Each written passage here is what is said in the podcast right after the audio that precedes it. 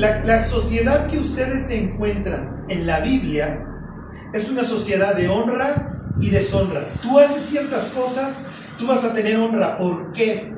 Porque tú, y esto para nosotros es totalmente ajeno, porque tú le estás trayendo valor a quién? A la comunidad. Una muchacha que se casa a los 15 años con la persona que eligió, bueno, que eligieron los, los papás y trae muchos hijos. Y es una señora como la que describe Proverbios 31, es una persona que trae honra al clan. Porque está trayendo a la siguiente generación de trabajadores, soldados, jueces, etcétera, y está cuidando que su casa progrese, está trayendo beneficio a quién, a la comunidad. Por eso esta cultura para nosotros es tan ajena. Y cuando nosotros vemos a los fariseos quejarse, decirle a Jesús, ¿por qué estás comiendo con ellos? Para nosotros es, es que esos jueces son malísima onda. ¿Y qué diría Jesús? Mateo, un cobrador de impuestos vendido al imperio opresor, ¿le está trayendo beneficio o perjuicio a la comunidad? Entonces, Mateo, ¿Jesús debe de comer con Mateo? Mm, no se movieron las cabezas ni para, ni para arriba ni para los lados.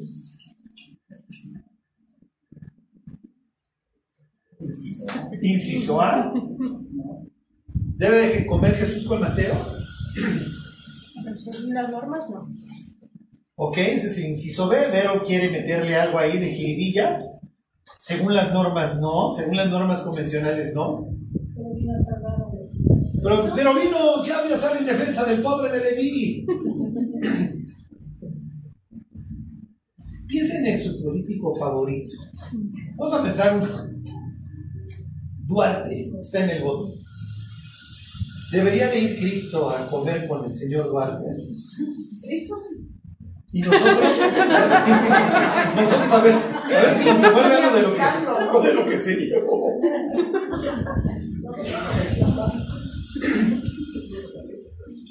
Nosotros vivimos una sociedad individualista. La simple idea de comunidad nos, re- nos repele, no es repulsivo. Yo. Es una decisión Mía. personal. La relación que tú vas a establecer con Cristo es personal. Para ellos esto es ajeno. Para nosotros es una vida corporativa. Y, y nos exilian a todos. Excepto los que tuvieron la suficiente prudencia para pasarse antes con los caldeos. Eran verdaderos desertores. Mal vistos. Ahora Dios les estaba diciendo, mi cuate, estás salvando el pellejo, estás en una sociedad postata y mejor vete porque esto se acabó. Lo bueno para ellos es lo que trae honra y protección a la comunidad. ¿Ok? Lo malo es lo que trae deshonra y peligro a la comunidad. Nosotros, nosotros somos minoría, nosotros somos cristianos, nosotros tenemos un, un cúmulo de valores que nosotros defendemos. Vamos contra la corriente, somos minoría. Pues imagínense que ahorita llega alguien así con su bat. Vamos a nombrar a Vero, nuestra feminista más aguerrida de G36 Aragón. Ya fui a romper cristales. Nosotros le diríamos, no, nosotros no creemos en eso, nosotros creemos que lo que arregla la- el mundo es el Evangelio, no echar de batazos.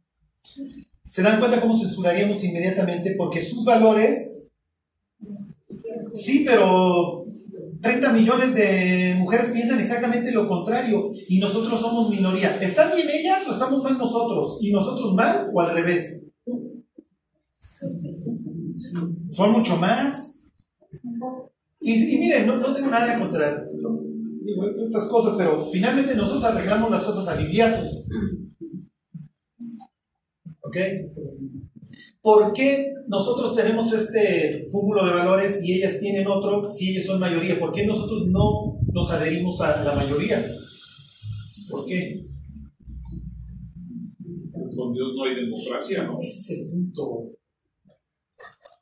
Nosotros creemos que sí, el número no importa. Nosotros somos los de Dios. Y como Dios nos ordena ciertas cosas y arreglar el caos a través de su Santo Espíritu, no con ejército ni con fuerza, Dios es el que nos dice. Si se fija cómo piensa, es el pensamiento, entre comillas, sectario. Dios está conmigo y Dios me dice, este set de valores que yo tengo que mantener, independientemente de que los 7 mil millones del mundo piensen de forma distinta, Dios está sobre nosotros. ¿Se entiende? Ellos ven la vida así, nosotros también. Nosotros también. Entonces, miren, le cargamos mucho la mano. ¿Por qué? Porque además, cuando nosotros pensamos en hechos que traen deshonra a la iglesia, si vemos, oye, te estás perjudicando tú, fíjense, Chela se regresa a chupar, está trayendo deshonra al nombre de Cristo y a la iglesia. Y entonces nosotros lo censuramos y cuando regresa Chela, pues ojalá que en la cruda sí te haya ido re mal y para que hayas caminado, para que ya te portes bien y des un buen testimonio, porque nos estás haciendo quedar mal a quienes, a todos, a toda la iglesia. Ah, ¿a poco va contigo. No, pues creo que él lee el Corán. Dice, si leyera el Corán, chuparía. ¿Sí se entiende? Nosotros somos iguales. Una forma de censura, ¿cuál es? Díganme.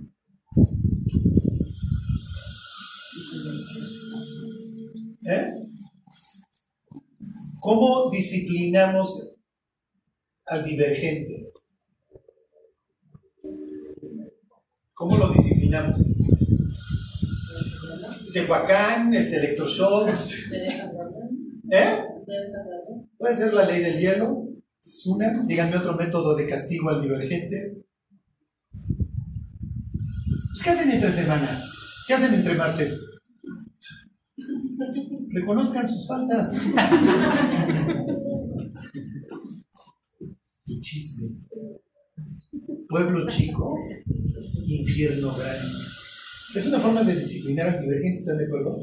Ya regresó Chelas, estuvo chupando una semana. Y Chela sabe que sobrepesa todas las miradas de la iglesia. Porque sí hizo osos en la. Eh, sí me explico en la avenida San Juan Aragón, ahí lo vieron corriendo en cueros a Chela. Y trajo deshonra a toda la comunidad.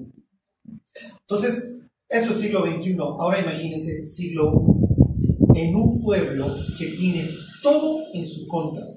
¿Se acuerdan que yo les dije cuando arrancamos el Evangelio de Marcos? Tienen que tener en mente esta idea de que somos exiliados en nuestra propia tierra. Así se ven los judíos. Tengo la bota romana que me recuerda todos los días que abandonamos a Dios y el abandonar a Dios trajo consecuencias horribles a nuestra vida. Si nosotros nos seguimos asimilando a estos romanos, a estos griegos, los saduceos se la vivían en el estadio viendo a los luchadores en cuero. ¿Cómo va a venir el Mesías? ¿Cómo nos va a rescatar Dios? ¿Cómo nos va a quitar la bota romana si nosotros nos estamos portando mal con Dios? Si Leví, quiere decir unión, ya se desprendió de todas sus cosas y el tipo nos cobra los impuestos para pagárselos a los romanos más una comisión, más lo que nos roba.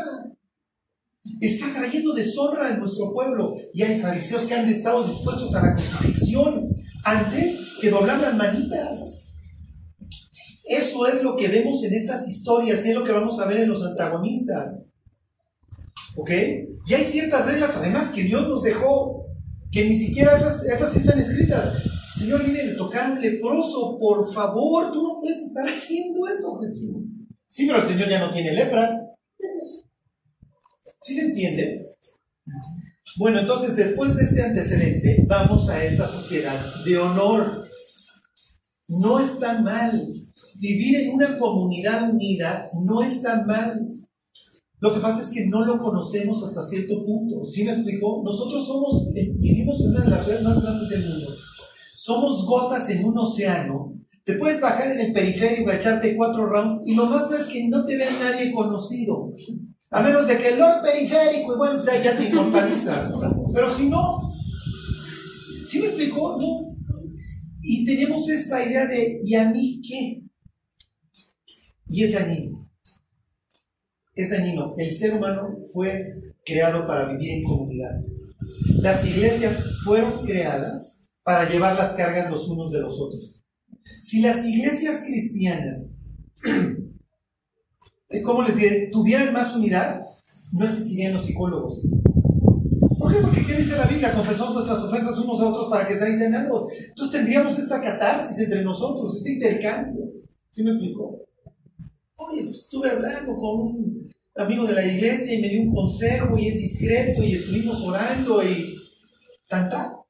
Entonces hoy pagamos porque alguien escuche nuestros problemas.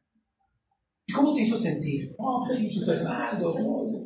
Y te hacen ciertas preguntas que según tú no me está componiendo la vida. No, así fuiste creado.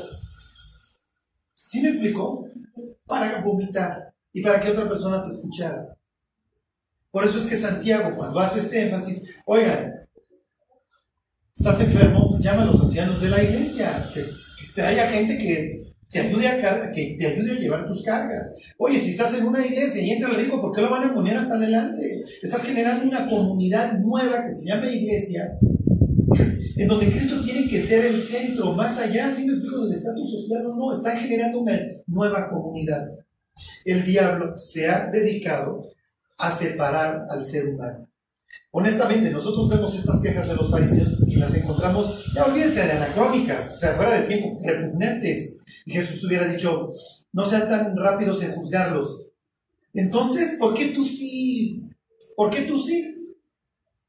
Se los dejo de pregunta, ¿por qué tú sí? ¿Por qué tú sí te puedes sentar? ¿Por qué yo no? Porque aún Dios diría, tú no te puedes sentar con una, persona que llamándose hermano fuera borracho, maldiciente, este, Gallo, tú también tienes un set de reglas con quién no puedes comer. La mesa sigue siendo importante, ¿están de acuerdo? Con quién moja los totopos, o sea, hay cercanía, etc. Bueno. 2-1. Ahí está. Entró Jesús otra vez en Capernaum después de algunos días y se oyó que estaba en casa. Les voy a leer el, el versículo de arribita, el 45. Está hablando del leproso, pero ido él comenzó a publicarlo mucho y a divulgar el hecho, de manera que ya Jesús no podía entrar abiertamente en la ciudad, sino que se quedaba fuera en los lugares desiertos y venían a él de todas partes. Entonces, miren, los días o las semanas que haya Jesús estado de predicador itinerante se acabaron y ya regresó. Ok, y entonces para estos momentos, ¿se acuerdan? Ya tuvimos un sábado que se dedicó a sanar, a expulsar demonios. El leproso ya ha estado dando testimonio por ahí. El endemoniado de la sinagoga también. ¿Ok? Obviamente tienen una predicación atrás de Juan el Bautista. Entonces Jesús ya es famoso. Ok, versículo 2. E inmediatamente se juntaron muchos, de manera que ya no cabían ni aún a la puerta y les predicaba la palabra. Ok. Estos pasajes van a tener muchos temas. Uno de ellos que se va a estar repite y repite y repite en el Evangelio de Marcos son las muchedumbres. Muchos. El ejemplo que más me gusta es el de la mujer con flujo de sangre. ¿Se acuerdan? Jesús va y lo van apretujando. Entonces llega la mujer con flujo de sangre y se voltea a Jesús y dice, ¿quién me tocó? Porque salió poder. Y le dice, Pedro, todos te aprietan. Sí, sí, sí, pero todos me aprietan, pero nada más una persona que dice el Mesías. ¿Quién fue? Entonces, si se acuerdan, la muchedumbre que va con Cristo, pero que no le sirve de nada. Al contrario, las muchedumbres en el Evangelio se presentan, ustedes no lo crean en este Evangelio, como obstáculo. Es un obstáculo para la mujer con flujo de sangre. Obstáculo que no encontró el Gadareno, pues están en las tumbas, entonces no hay nadie ahí. Entonces este tiene mayor acceso. Esta tuvo que irse abriendo. ¿Sí se entiende? Se tuvo que ir abriendo paso. Cuando Jesús viene descendiendo del monte y la multitud con él, bueno, pues tiene que llegar el leproso. ¿Ok? Ahora pues tienen la casa atascada. Las casas, piensen, esta casa en Capernaum era un rectángulo tienen los cuartos acá y en medio tenían patio donde tienen a las bestias, etc. Y no vayan a pensar que, que la gente tenía cantidad de rebaños ahí. Piensen en una sociedad exiliada en su propia tierra, pobre. ¿Ok? Entonces la vaca, el burro, las ovejas están en el patio central. Obviamente las guardas, las metes. ¿Ok? Cuando nosotros leemos acerca del nacimiento de Jesús, decimos, ¡qué mala onda que no había lugar en el hotel! Y pues los mandaron al chiquero a los señores. La palabra ahí no es hotel, no es el mismo que usa para la parábola del, digo, para la historia de, ¿cómo se llama? Del samaritano. Es la casa. Y si hay un pesebre, es porque están haciendo donde guardan, ¿sí se entiende? al animal de la casa. Digo, no es donde quieres nacer, definitivamente, que te pongan un pesebre, pero no quiere decir que no había hospitalidad. ¿Okay? Puede ser que es una sociedad de honor. Entonces, no abrirle a una mujer que es de la casa de David, que por eso vino al censo y que va a parir, hubiera sido mal visto. ¿Okay? Entonces, nada más para que se den una idea. Y el patio central tenía techo muchas veces y lo literalmente lo rellenaban con lodo. ¿Ok? Porque la, la historia estaba a tener la idea de que escarbaron y luego movieron. ¿Ok? Entonces el lugar está reventado. Entonces ya no hay cómo entrar. El patio central obviamente está atascado. Pues las entradas de la casa están, obviamente, pues ya no vas a llegar al patio central, que es donde está enseñando el maestro. ¿Sí se entiende? Ok. Versículo 3. Entonces vinieron a él unos trayendo un paralítico que era cargado por cuatro. Y como no podían acercarse a él a causa de la multitud, descubrieron el techo donde estaba y haciendo una abertura, si se entiende, están quitando el lodo. Ahora piensen en la escena. ¿Quiénes buscan siempre los primeros asientos? ¿Y quiénes los van a tener en una sociedad de honor? Que precisamente lo que yo les digo, que Santiago no quiere que se perpetuara esto. Pero pues, ¿quiénes van a estar hasta adelante? Hasta adelante van a estar pues, los jefes.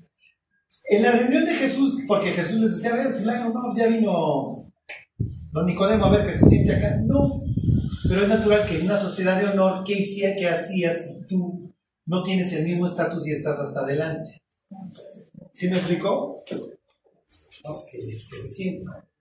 Entonces piensen en la escena, está ahí pues, el Pipiris Nice criticando al maestro porque no está disfrutando el mensaje, obviamente, y de repente las piedritas, el lodo, ¿sí? y de repente el techo. O sea, ¿a qué show me acaban de traer? Sí. Y entonces, pues órale, a ver, descuélguenlo, ahí viene el otro, lo ponen en medio y se ha de haber volteado a ver la gente de, pues sí, claro, quieren que lo sanen. Y pues le buscaron cómo, cómo meterlo. Ok. Versículo 5. Al ver Jesús la fe de ellos, dijo al paralítico, Hijo, tus pecados te son perdonados. Ok. Inciso A, B, C. ¿La fe de quién está tomando en cuenta Jesús para sanar al otro? Acuérdense que, y les hago un- una, una pausa. De lengua me pongo un taco. Pues el, Marcos presenta acción. A ver, que se vea. Yo soy un gentil y entiendo que esto me lo están dirigiendo a mí. Y pues yo lo que quiero es un Dios que me resuelva la vida. ¿Sí me explico? O sea, yo tengo muchos problemas. No, no me interesa tanto, pues sí, un- una serie de conceptos que tengo que creer está bien. Una doctrina es lo que nosotros hacemos en Aquí es acción. Al ver Jesús la fe de ellos, ¿y en qué se traduce la fe? En que estos pates, mira, no sé cómo le voy a hacer, pero te voy a, te voy a bajar con el maestro para que te sane. Y entonces Jesús ve la confianza. Porque si ya te echaste todo el oso y el borlote de mover el techo y etcétera, eh, molestar a los que están viendo, hacer el hoyo en el techo, porque lo vas a tener que arreglar, obviamente. Estoy viendo que tú tienes confianza que yo lo puedo sanar. Y se voltea con el paralítico y le dice, Hijo, tus pecados te son perdonados. Entonces, ¿la fe de quién está viendo Jesús para perdonarlo a él? ¿Se puede que yo tenga mucha fe para que te perdonen a ti? Ah, Por eso les digo, inciso A, ¿la fe de quién está observando? Inciso A, la de los que lo bajan, la del paralítico o la de los cinco. Paralítico quiere que lo sane. Y piensen, oye, hay una persona que te puede sanar. Pues sí, hago lo que tenga que hacer, órale, pues te vamos a descolgar, descuélguenme. O sea, si este señor tiene la capacidad de sanarme, está bien, ok. Lo descuelgan y Jesús le dice, hijo. O sea, le reconoce la nacionalidad. ¿Ok? Hijo, tus pecados te son perdonados. ¿Qué tienen que ver los pecados con la parálisis? ¿Tiene una correlación? ¿Las cosas malas nos vienen por nuestros pecados? ¿Una enfer- ¿Las enfermedades nos vienen por pecado? Ok, inciso A. ¿Quiénes dicen que las enfermedades nos vienen por pecado? A veces, inciso C, muy bien. Según, inciso D, todas las anteriores, inciso E, ninguna de las anteriores. Inciso F, ¿cuál era la pregunta, Charlie? ¿Las enfermedades son producto de nuestros pecados? No siempre. En el caso de este señor, ¿qué? Sí, sí, porque se lo dijo. ¿Se la estará asociando? Se lo dijo. En el caso de Job, es lo que le dicen a Job. A Job le dicen, oye, si tú dispusieras tu corazón y extendieras a tus manos, si alguna iniquidad hubiera en tu mano y le echares de ti, entonces Job levantarás tu rostro limpio de mancha y nada temerás.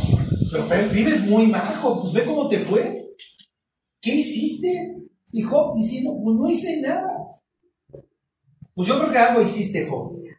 Cuando le pasan cosas malas a los cristianos, ¿qué pensamos? ¿Sí o no? Ya ven como si nos parecemos. Ellos, para ellos, sí asocian.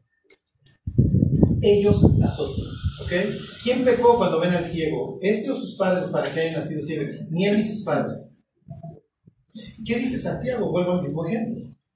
Está alguno enfermo entre ustedes, llamen a los ancianos de la iglesia, unjan al enfermo con aceite y oren por él. ¿no? Y únjalo en el nombre del Señor.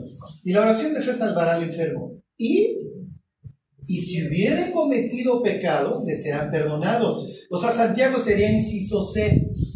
No siempre. Si es producto, qué bueno que pida perdón. Y, y no solamente va a recuperar su salud, también recuperará su correcta relación con Dios. No necesariamente, diría Santiago. Solo y si hubiere cometido pecados, pero no necesariamente. Para ellos está asociado. Jesús obviamente sabe algo de la vida de este hombre. Entonces, porque le pudo haber dicho, como le dice a la, a la mujer con flujo de sangre, vete, tu fe te ha salvado. No le recrimina de sus pecados, ¿se acuerdan? O sea, como que está reconociendo que su problema es un problema físico que no está asociado a alguna falta que ella hubiera cometido. En este caso sí se lo asocia. ¿Ok? En este caso sí se lo asocia. Entonces, Hijo, tus pecados te son perdonados. ¿Qué está pensando esta persona? Entendemos que está recibiendo lo que le está diciendo Jesús. Él está reconociendo, soy un pecador y esta persona me está perdonando porque si no, no se hubiera levantado. Entonces no creo. ¿Sí se entiende? Ok. Cuando le dice, hijo, tus pecados son perdonados, ¿qué lección está dando entre otras? ¿Qué creen? Finalmente, miren, la vida es un tren.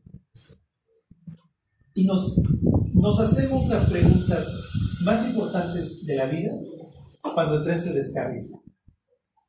Pero cuando el tren no se descarrila, no lo hacemos. Es hasta que te bajas el accidente con muertos, los vagones por allá, que empiezas a cuestionarte quién soy, de dónde vengo. Lo peor que le puede pasar a un ser humano es subirse a un tren de comodidad que nunca se descarrile, porque nunca va a hacerse las preguntas difíciles de la vida. ¿Sí se entiende? Entonces, Jesús está llevando a este hombre a pensar, mira, tienes un problema evidente que es tu parálisis, pero tienes uno más profundo. Y si la Biblia habla de exilio y restauración, lo que tú no quieres es vivir exiliado el resto de tu eternidad.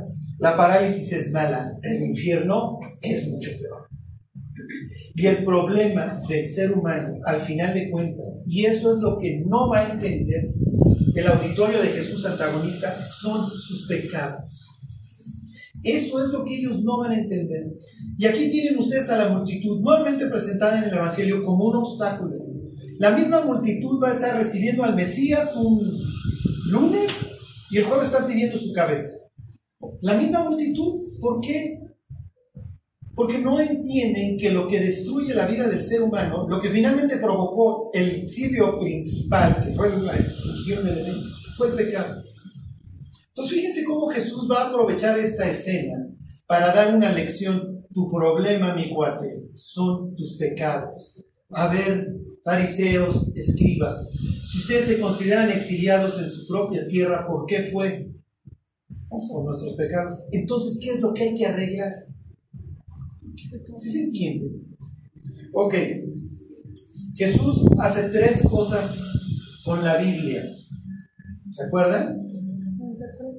¿Mande? La interpreta. Bueno, la cita tal cual.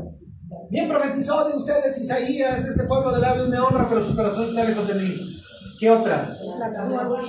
La actúa y la implica. ¿Ok?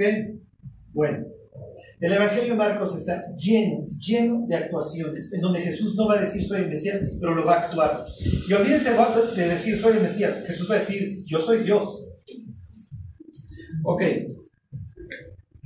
versículo 6. Estaban ahí sentados algunos de los escribas, los cuales cavilaban en sus corazones. ¿Por qué habla este así? La palabra este, en el griego, implicaría algo así como este cuate. piensen en alguien que honestamente está ciego.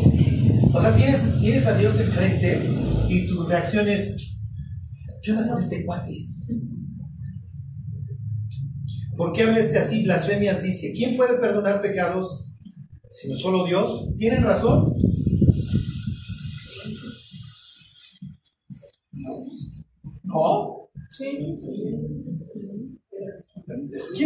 Que puede perdonar pecados? ¿Qué están implicando de Jesús? Que no es Dios, obviamente. ¿Qué? No, no, tú no estás en, tú no estás en ese catálogo. Ya olvídate Mesías, mucho menos Dios. Y tienen razón, ¿eh? O sea, piensen en esta escena en donde llega Natán y le dice a David, oye David, pues te cuento un cuentito de ovejas y vino un caminante, ¿se acuerdan? Y le roba la oveja al otro y pues, tú eres aquel hombre. Pero no morirás, Jehová ha remitido tu pecado. Pero Natán diría, yo no te perdoné, David. A mí nada más me mandaron a decirte que Dios te perdone.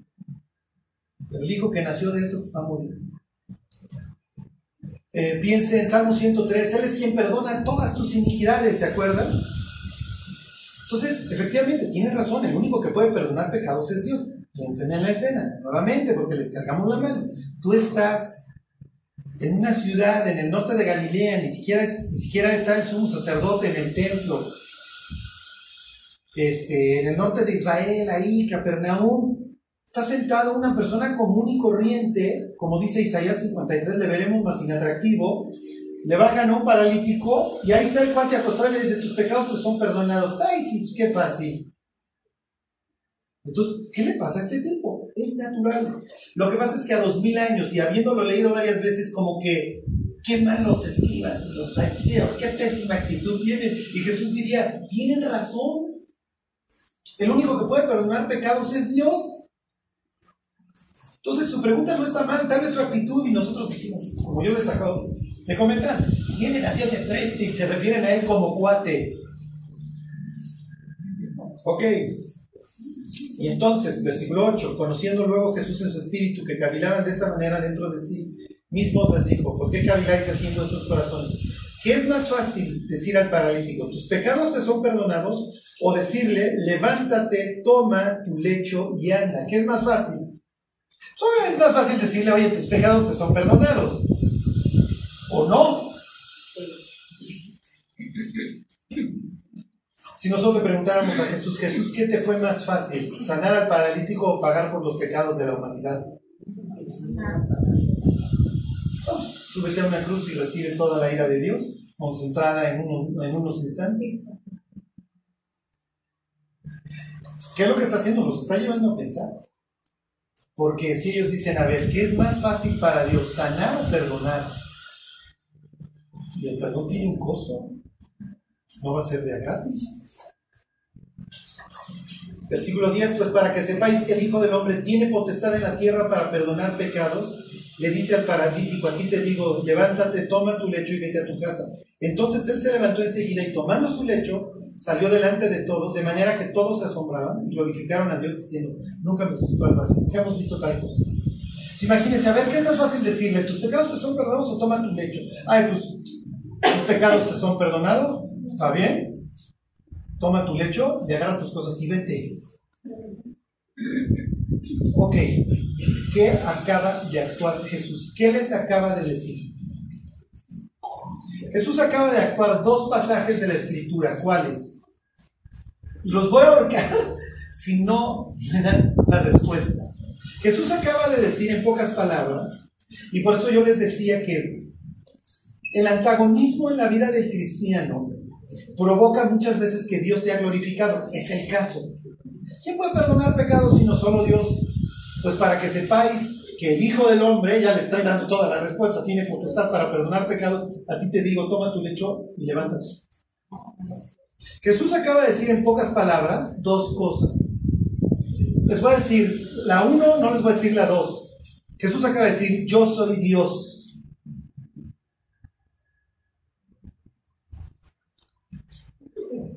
¿Qué capítulos de la Biblia acaba de actuar Jesús?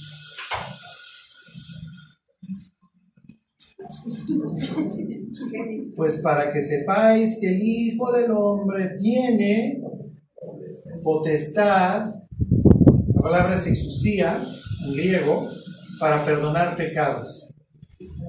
¿Eh? ¿Isaías? Puede ser 53, 4. Isaías llevó todas enfermedades. No, estoy maltratando aquí, si tú todavía no querido. Isaías, ¿qué? Pues ese.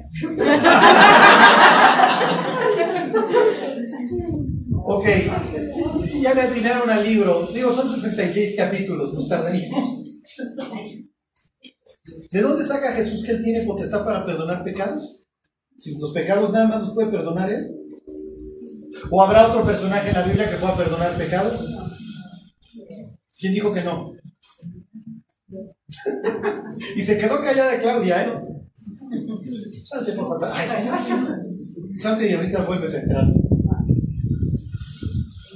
¿A poco va a avanzar la ignorancia?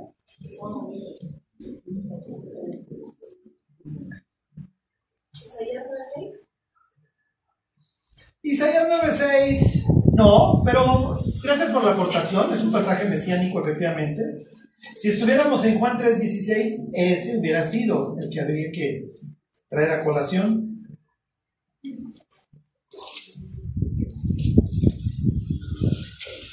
A ver, cuando íbamos a arrancar en la introducción del Evangelio de Marcos, leímos unos pasajes mesiánicos para que ustedes se acordaran y los tuvieran en cuenta. A ver, váyanse a Isaías 35.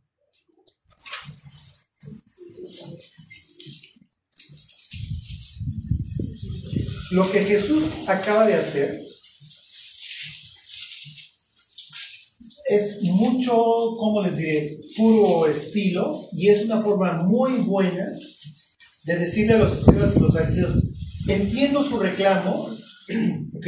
No estoy blasfemando. Si yo no fuera Dios, les concedería yo toda la, la razón y estarían ustedes bien. Y no me molesta hasta cierto punto que ustedes sean los sheriffs del honor. Acuérdense, ellos viven en esta sociedad de honra y deshonra. Es una cultura de honor. 35, ahí está.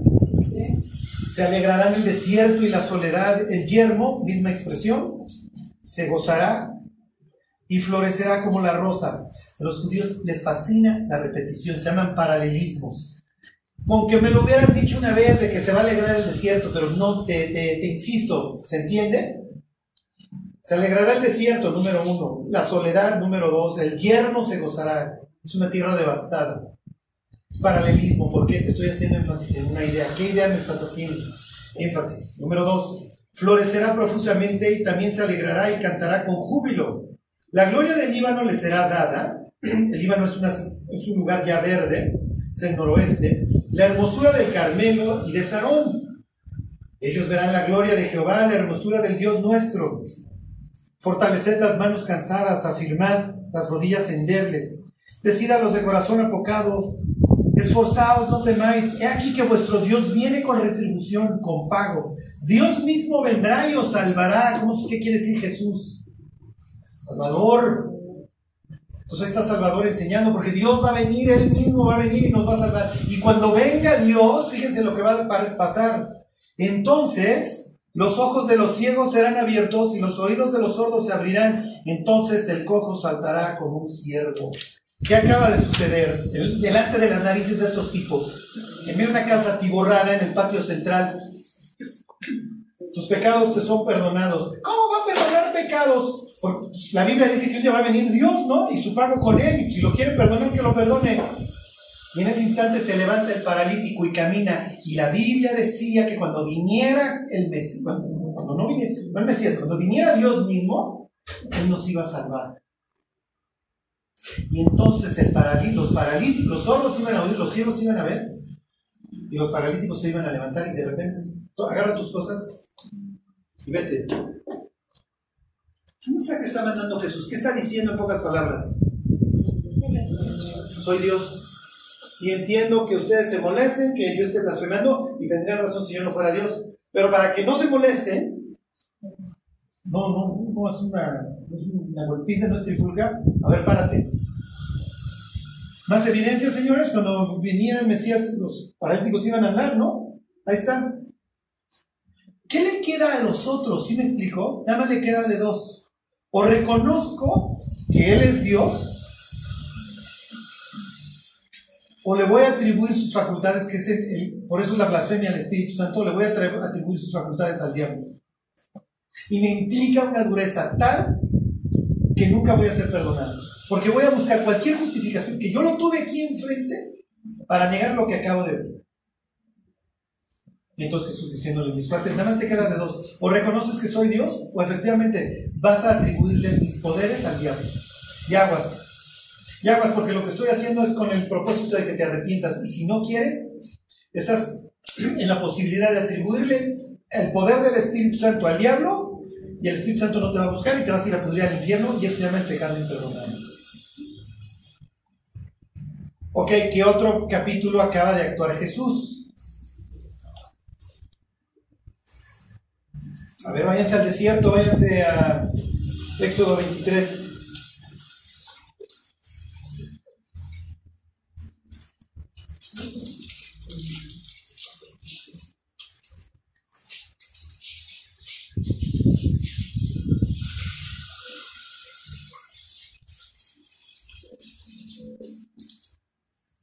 ¿Se acuerdan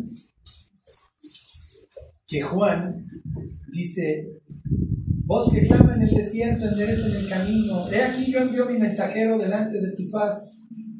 Es una cita de Malaquías y es una cita, ¿se acuerdan? Del Éxodo. Fíjense cómo Marcos va armando toda su historia. Ahí está, 23-20.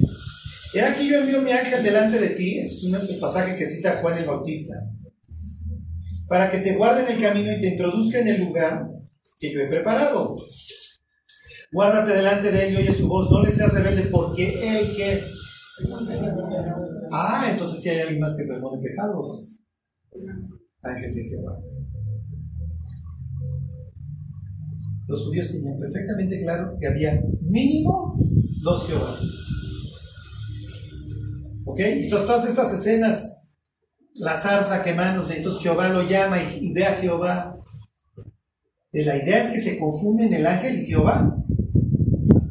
Entonces, oye, él tiene la capacidad para no perdonarte, ¿eh? así que guárdate delante de él porque él no va a perdonar tu iniquidad. Que váyanse a Daniel 7:13 y ahí terminamos. Quiero que vean, entre otras cosas,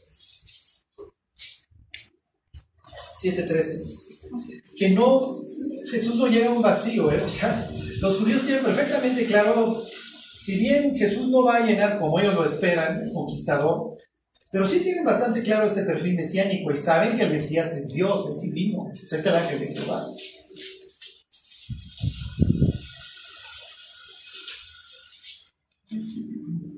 Versículo 13, ahí está.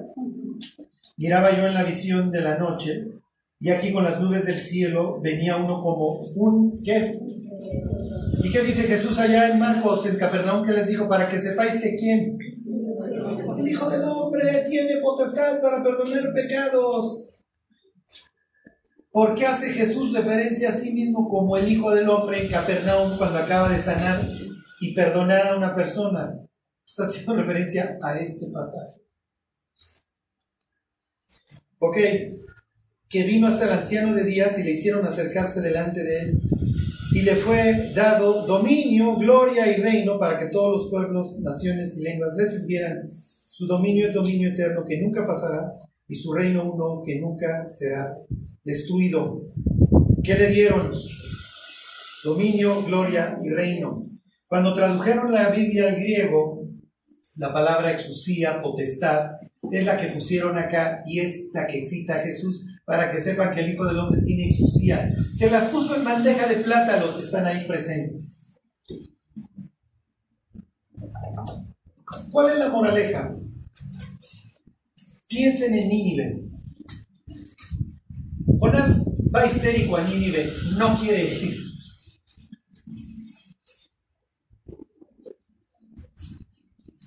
La paloma, Génesis 1.2, revolotea sobre la faz del abismo. Y Dios llama a una paloma a que vaya a una ciudad que es caótica. ¿A dónde? Al oriente. ¿Qué es lo que está pensando? Su papá se llama Mitai, que viene de Emet, que quiere decir, ¿verdad? Entonces la paloma sobre el caos. Mm, ya estoy viendo la fotografía, Señor, los vas a perdonar.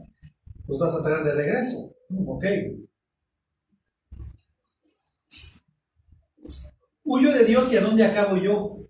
En el caos, en el abismo. El alga se enredó mi cabeza, rodeó en el abismo. Ok, dame una segunda oportunidad, Dios. Oh, ya, que ya me la concediste, pero de por sí no quiero ir, pero bueno. Hago una predicación, como diría mi hijo, de menos de 10 palabras y todo Nínive se convierte. Y los hombres de Nínive creyeron a Dios. Porque escucharon un mensaje crudo, duro, horrible, de un tipo que los alucinaba. De aquí a 40 días Nínive será destruido. Todo se convierte. Y tienes a unas personas que Jesús no se las pudo haber puesto más fácil, así en bandeja de plata, la, la didáctica, palitos 1, plastilina 2, paralítico, potestad del Hijo del Hombre, Isaías 35, ya lo viste en tus narices, ¿ya te vas a convertir? No. ¿Por qué no? Porque yo quiero ser el héroe de mi propia historia. Lo que finalmente nos mata es el orgullo. Y estas personas van a ir al infierno, acuérdense, no por sus pecados, por su orgullo. Porque si la gente se fuera al infierno por sus pecados, todos ya nos estaríamos friendo ahí. Pero tuvieron al Salvador, es lo que decía Isaías 35. Jehová mismo va a venir y Él nos salvará. Oye, por cierto, el Señor se llama Salvador. Y si le preguntas a los papás por qué, lo, por qué le pusieron ese nombre, porque un ángel les dijo, y pondrá su nombre Jesús, porque Él salvará a su pueblo, no de los romanos, no de la parálisis. Él salvará a su pueblo de sus pecados. ¿De qué se lamenta el hombre viviente? La mente es el hombre de sus pecados. El ser humano sufre por el pecado, el propio y el ajeno. Hoy vemos a un mundo sumido en las desgracias, en la guerra, en la división, en el odio. ¿Por qué? Por el pecado. El ser humano le gusta pecar. Y si encuentra la fácil, yo te puedo quitar tus cosas y etcétera, pues lo voy a hacer. Pues sí. Pero a la mera hora no te funciona. No funciona. ¿Qué es lo que esperamos? Un sitio en donde verdaderamente reine la justicia, en donde no haya pecado. Por eso en el cielo, como no hay pecado, no hay hambre, no hay clamor y no hay dolor, porque no hay pecado. Y habitaremos en el cielo por una razón, porque quisimos. Y digo, con esto yo no quiero arrogar que, bueno, está la gloria. No, no. Pero algún día llegó Cristo y dijo, a ver, mi cuate, ¿tienes de dos? ¿Quieres ir al infierno o quieres regresar? La verdad, Dios, si se puede, si quiero. El cielo es increíble porque estaremos ahí no a fuerza, Y Dios podrá gozarse con un pueblo que lo quiso aceptar, que se tragó su orgullo, que dijo, pues sí entiendo que mis pecados me han separado de ti, que merezco el infierno, que mi orgullo no me sirve, que nada más es, es amargo, es ácido. Está bien, Dios. Si tú estás dispuesto a perdonarme, yo quiero. Yo quiero arrepentir. Entonces será increíble para Dios tener un pueblo que, al que le pueda decir a los ángeles, pues quisieron. El precio era tragarse su orgullo y sí se me indigestaron en el camino. Pero quisieron y reconocieron que merecían el infierno, pero se humillaron delante de mí. Bueno, y bueno, miren, no, que no se malentienda, el mérito es de Cristo.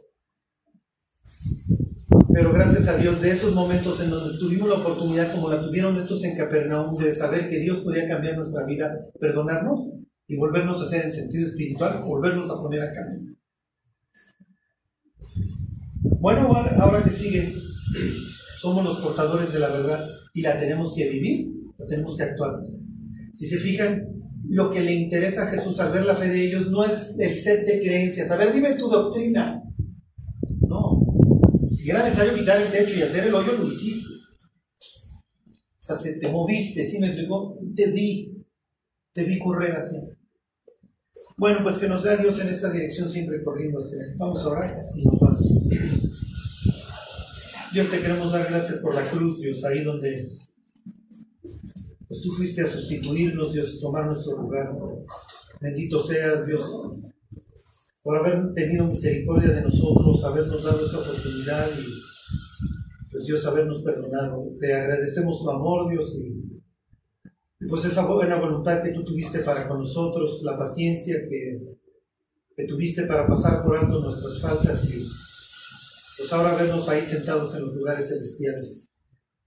Pues Dios, mientras eso se cumple, ayúdanos a hacer un testimonio fiel de, de ti, Dios, de tu amor, y produce tú en nosotros tanto el querer como el hacerse. Te lo pedimos todo en el nombre de Jesús. Amén.